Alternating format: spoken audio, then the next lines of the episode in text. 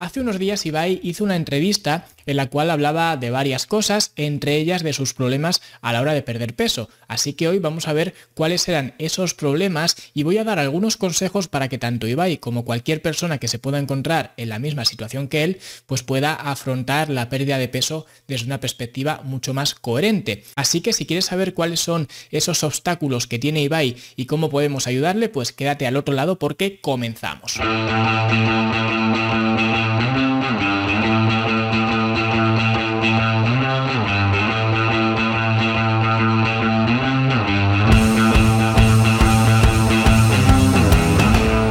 Quiero hacer este vídeo con el máximo de los respetos tanto hacia Ibai como también hacia cualquier persona que se pueda sentir identificada con él, porque en realidad vamos a tocar mayoritariamente algún tema más emocional, más psicológico, que es lo que él menciona pues a lo largo de su entrevista, aunque también vamos a hablar de aspectos más fisiológicos, pero el que quiera aprender más de estos aspectos fisiológicos, pues puede ir a fitnesslanube.com barra seminario, porque ahí os vais a encontrar un seminario, un taller es completamente gratuito y ahí es donde expongo el por qué ocurren muchas de las cosas que él menciona en esta entrevista. Así que quien quiera profundizar más, ya lo sabe, fitnesslanube.com barra seminario. ¿Qué ha pasado? ¿Por qué al final no, no has tirado para adelante?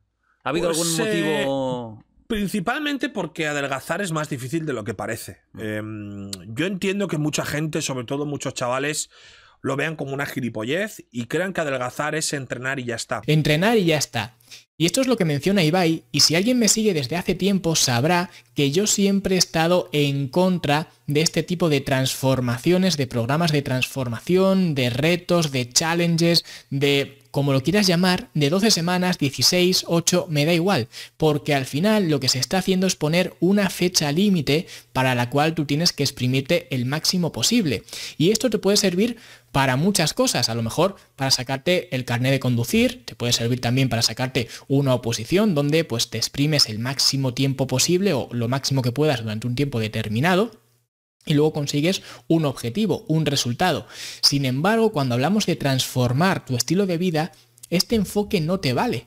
Porque al final siempre tienes que estar en continuo aprendizaje, en continua evolución. Por lo tanto, el poner fechas límite no te va bien. Y por eso, tanto Ibai como miles y miles de personas fracasan cada día, cada mes, cada año cuando se proponen estos objetivos tan aleatorios como quiero perder pues tantos kilos para dentro de 10 semanas o de 12 semanas o de 16 semanas, porque esto no funciona así. Por eso yo no tengo un programa de transformación de 12 semanas, yo tengo una academia. ¿Por qué? Porque la evolución es constante y aunque a nivel de marketing, a nivel comercial, eso me haya repercutido negativamente porque yo vendería mucho más si tuviera un programa de transformación de 12 semanas donde pudieras obtener abdominales en las próximas 12 semanas, como hacen muchos otros entrenadores, pues seguramente a nivel económico me hubiera ido mucho mejor. Sin embargo, yo no creo en eso porque lo he visto miles y miles de veces, y si no miles de veces, al menos cientos de veces, que esto no funciona que la gente no consigue transformar su físico en 12 semanas. Y aunque lo consiguieras, aunque consigas sacar abdominales de aquí a 12 semanas, eso no es una transformación ni es nada. Simplemente eres tú con abdominales. Ya está. Al final, la verdadera transformación trasciende mucho más de tu cuerpo y por eso la gente en esas 12 semanas no consigue la mayoría de las veces pues cumplir esos objetivos porque acaba abandonando mucho antes de cumplirlos. Es complicado. Porque tu cuerpo se ha acostumbrado a ciertos alimentos, se ha acostumbrado a un cierto ritmo de comidas que si tú le das tres ensaladas seguidas, es muy difícil para ti acostumbrarte. Y aquí lo vuelve a dejar claro y expone las dificultades que él tiene con respecto a la selección de alimentos, a los horarios, etcétera, y expone que es muy difícil. ¿Y por qué es difícil? Porque su cuerpo ya se ha acostumbrado, es lo que él dice. Además, utiliza las palabras eh, justas y precisas. Su cuerpo ya se ha acostumbrado a hacer pues ciertas cosas de una determinada manera. Y revertir esto le cuesta muchísimo trabajo. Por eso, esto respalda completamente lo que he comentado antes de que los retos, las competiciones de 12 semanas, o 16 o 24 u 8, me da igual, no sirven para nada, porque no tiene sentido que si tú has tardado 25 años, que no sé los años que tendré Ibai, pero si tiene 25 años, pues has tardado 25 años en estar en la posición actual que estás ahora, no tiene sentido pensar que en 12 semanas vas a estar en una posición completamente opuesta, porque no es lógico. Además, ocurre una cosa curiosa que de alguna forma pues explica por qué nos cuesta tanto cambiar estos eh, comportamientos. Y esto es porque estos comportamientos no están alineados con nuestra identidad. Y esto lo expone muy bien eh, Robert Dills, que es un eh, consultor de programación neurolingüística, que afirma que hay pues cinco niveles lógicos de pensamiento, que uno sería la identidad, las creencias, las capacidades, el comportamiento y el entorno. ¿Qué significa esto? Pues que siempre cuando nos aproximamos a tener un eh, cambio de cualquier tipo, siempre nos centramos en el comportamiento. Por eso decimos mañana salgo a correr o pues mañana empiezo a comer ensalada o lo que sea. Entonces, siempre nos centramos en el comportamiento. Pero ¿qué ocurre? Que si ese comportamiento no está alineado con la identidad, se sucede un conflicto, porque esa identidad no está, como digo, alineada con ese comportamiento y por eso te cuesta tanto trabajo tomar esa serie de decisiones que tienes que tomar. Y esto es un problema. Y el problema mayor es que la gente no se da cuenta de que lo que tiene que tratar continuamente es de moldear esa identidad, porque esa identidad es la que va a gobernar todos los demás niveles lógicos del pensamiento. Por eso, y para no pues hacerlo mucho más lioso, siempre me gusta explicarlo con un ejemplo que se ve muy claro, con una situación que seguramente nos haya ocurrido pues a todos o a la gran mayoría al menos alguna vez en nuestra vida, ¿no? Que estamos con un grupo de amigos y de repente pues alguien saca un paquete de tabaco y eh, pues enciende un cigarro y ofrece a los demás. Entonces, cuando te ofrecen un cigarro, a mí por ejemplo, si me ofrecen un cigarro, la respuesta que doy me sale automática.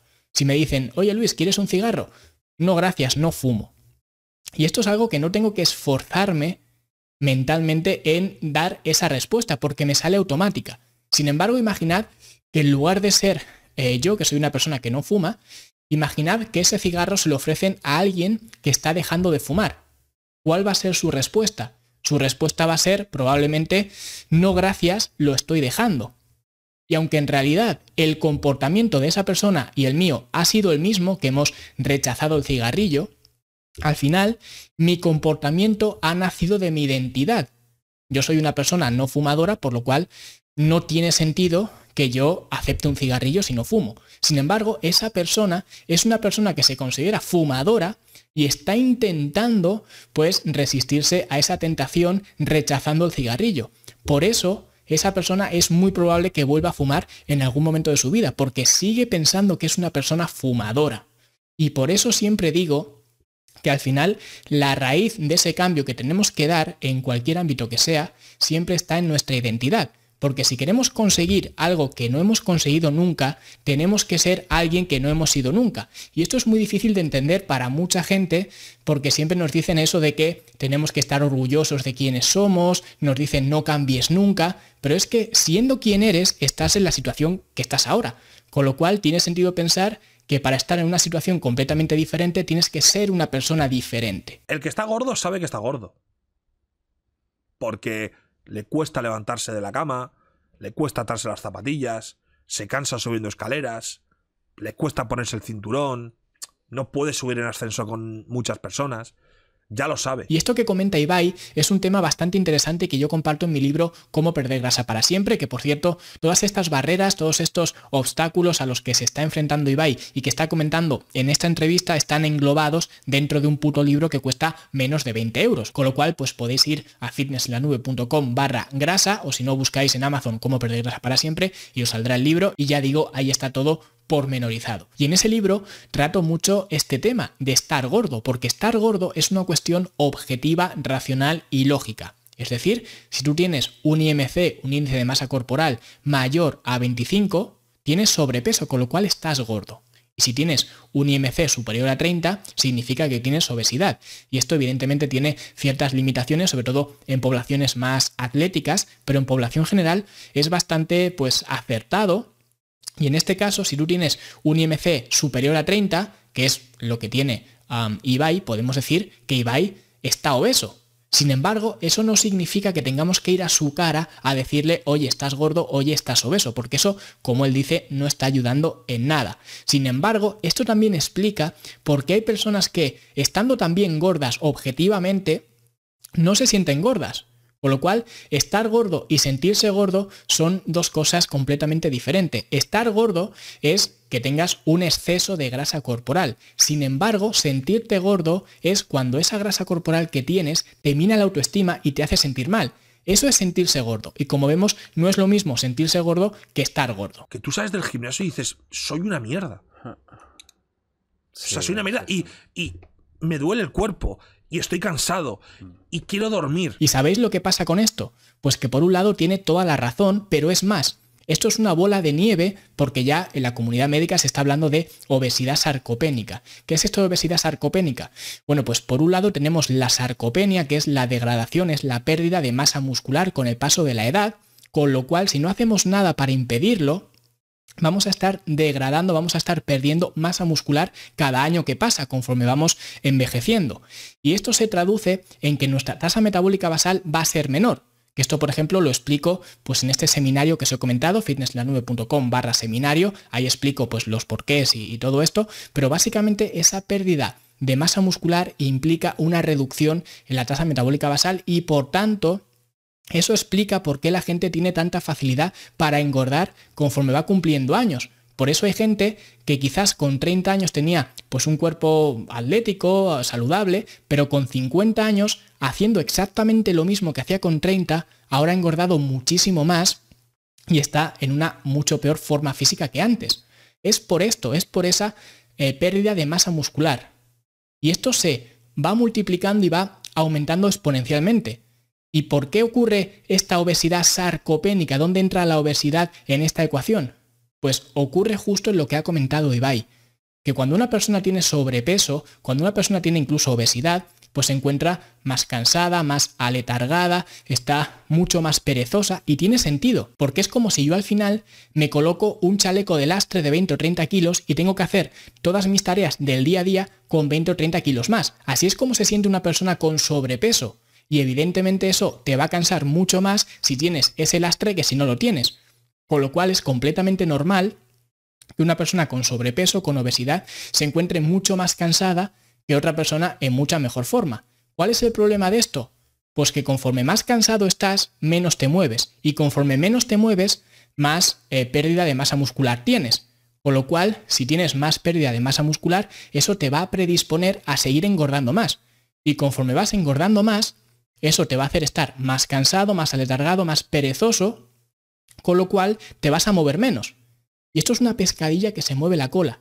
Conforme menos te mueves, más masa muscular pierdes. Conforme más masa muscular pierdes, más tendencia tienes a engordar.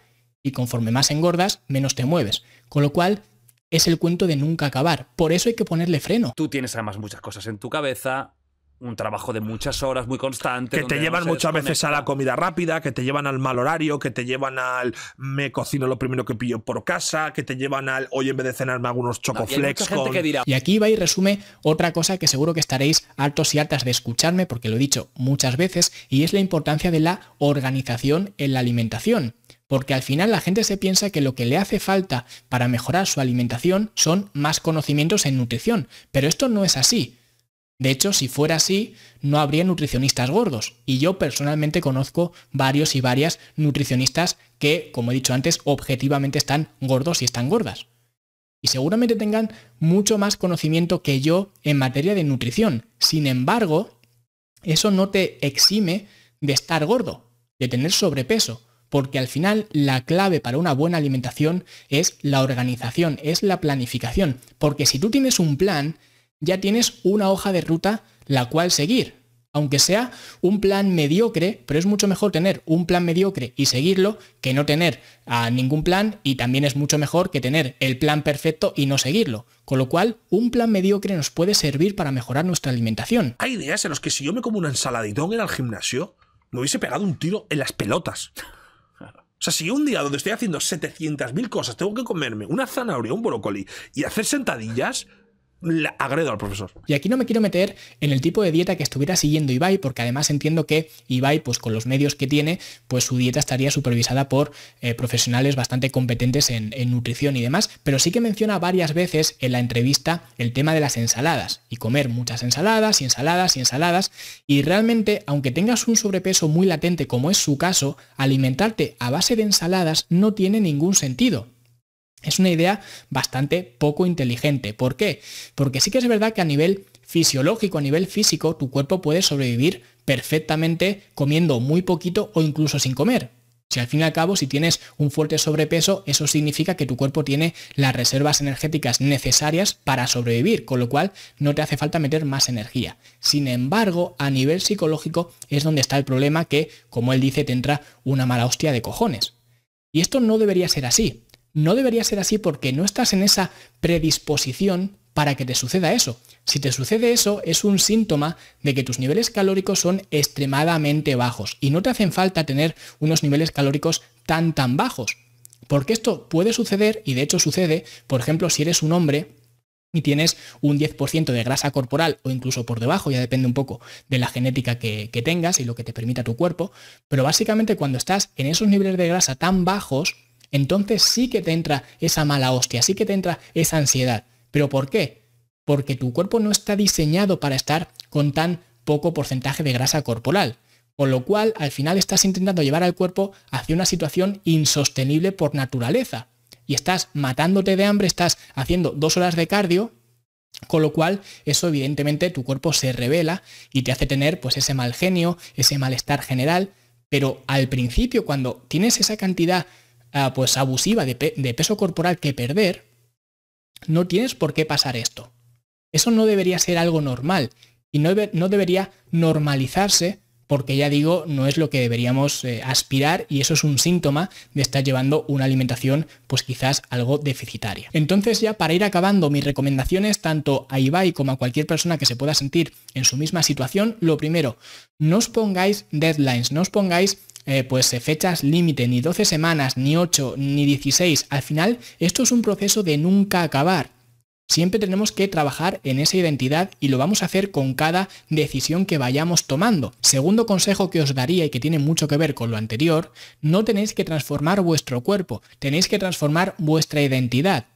Y como he comentado antes, cuanto más trabajéis en vuestra identidad, más automático saldrá ese comportamiento.